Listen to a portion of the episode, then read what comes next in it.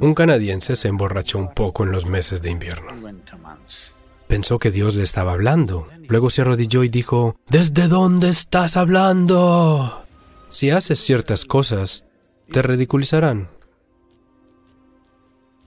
Namaskaram Sadhguru. Siento que mi obstáculo es el miedo a los juicios de los demás o a hacer el ridículo. Miedo no de tu juicio, del juicio de otra persona. Y no sabes cuál es su juicio. En primer lugar, ¿tienen tiempo para juzgarte? ¿Están tan interesados en ti como para perder el tiempo juzgándote? Pero puede que alguien diga algo. Si estás completamente en la dirección equivocada. Un canadiense se emborrachó un poco en los meses de invierno. Entonces pensó en ir a pescar en el hielo. Así que fue y empezó a cortar el hielo. Y una voz atronadora dijo, No hay peces bajo este hielo. Se sobresaltó. Pensó que Dios le estaba hablando. Luego pensó, como no veía nada, que tal vez solo era la bebida. Y de nuevo empezó a cortar el hielo. Una vez más, una voz atronadora dijo, No hay peces bajo el hielo. Entonces se puso de rodillas y dijo, Dios, ¿eres Dios? ¿Desde dónde me estás hablando? La voz dijo, Soy el gerente de la pista de hielo.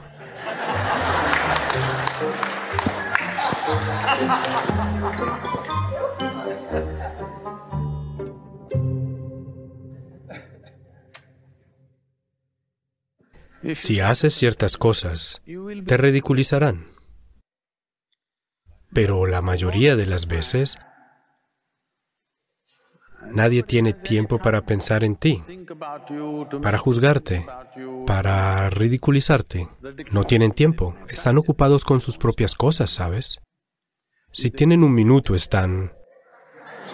¿En dónde te están mirando? Ya ni siquiera te miran.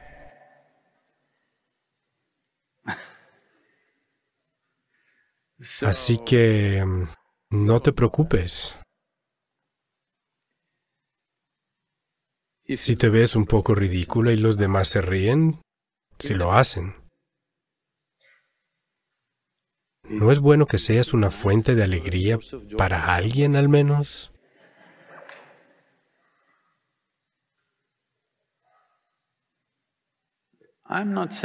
No digo que te pongas en ridículo todo el tiempo. Pero está bien. Hacer el ridículo de vez en cuando es muy humano. ¿Sí? Si siempre eres súper correcta, eso es un pequeño problema. No quiere decir que tengas la razón, sino que estás un poco trastornada. Sí. Siempre estoy en lo correcto no significa que tengas la razón. Significa que estás un poco trastornada, eso es todo, no puedes ver. Es entonces cuando te vuelves ridícula. Si estás dispuesta a ser ridícula, te volverás muy adorable. Muchas personas se enamorarán de ti porque eres estúpida. De verdad. Creerán que eres tierna.